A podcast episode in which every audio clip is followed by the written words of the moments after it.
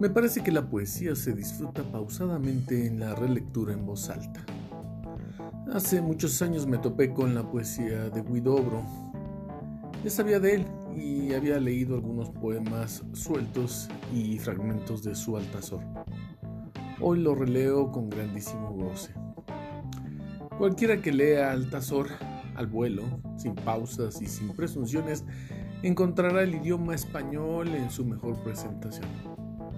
Cuando eres un chamaco y lees por primera vez, cae, cae eternamente, cae al fondo del infinito, cae al fondo del tiempo, cae al fondo de ti mismo, cae lo más bajo que se pueda caer, cae sin vértigo, a través de todos los espacios y todas las edades. Así es imposible no dejarse seducir. Puidobro, que es creacionista, nos advierte la vida es un viaje en paracaídas y no lo que tú quieres creer. ¿Y quién es Altazor? Soy yo, Altazor, encerrado en la jaula de su destino. En vano me aferro a los barrotes de la evasión posible. Una flor cierra el camino y se levantan como la estatua de las llamas. Altazor es del ansia infinita, es el doble de sí mismo es el que mira obrar y se ríe del otro frente a frente. Y aquí me atrapa de manera irreversible.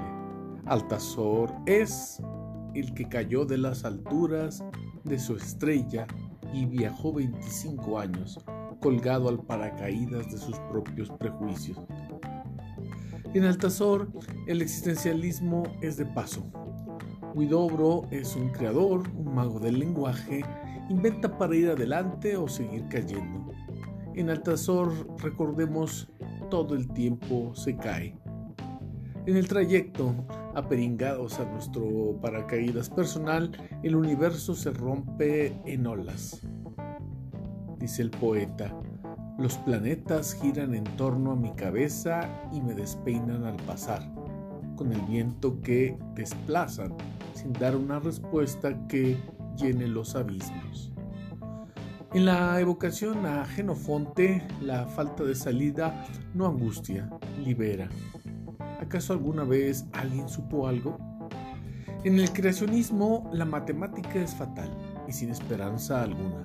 Los siglos gimen en las venas, dice Altazor, pero también exalta. La cuna de mi lengua se meció en el vacío, anterior a los tiempos y guardará eternamente el ritmo primero, el ritmo que hace nacer los mundos. Y bueno, ¿qué decir? Poeta, antipoeta, culto, anticulto, animal metafísico cargado de congojas, animal espontáneo directo, sangrando sus problemas. Hoy en la relectura gozo del placer estético, pero también la renovación de pensamientos, ideas, emociones sin corral que me hacen ser el mismo hombre perro que aullo a mi propia noche. Dice Widobro, el hombre de mañana se burlará de ti y de tus gritos petrificados goteando estalactitas. Y sí, ese hombre del mañana es el que fui en el pasado, aullando todo el tiempo, pero con una sonrisa que mata al pesimista de pupila enlutada. Eso creo, o eso quiero creer. Altazor del poeta chileno Vicente Huidobro.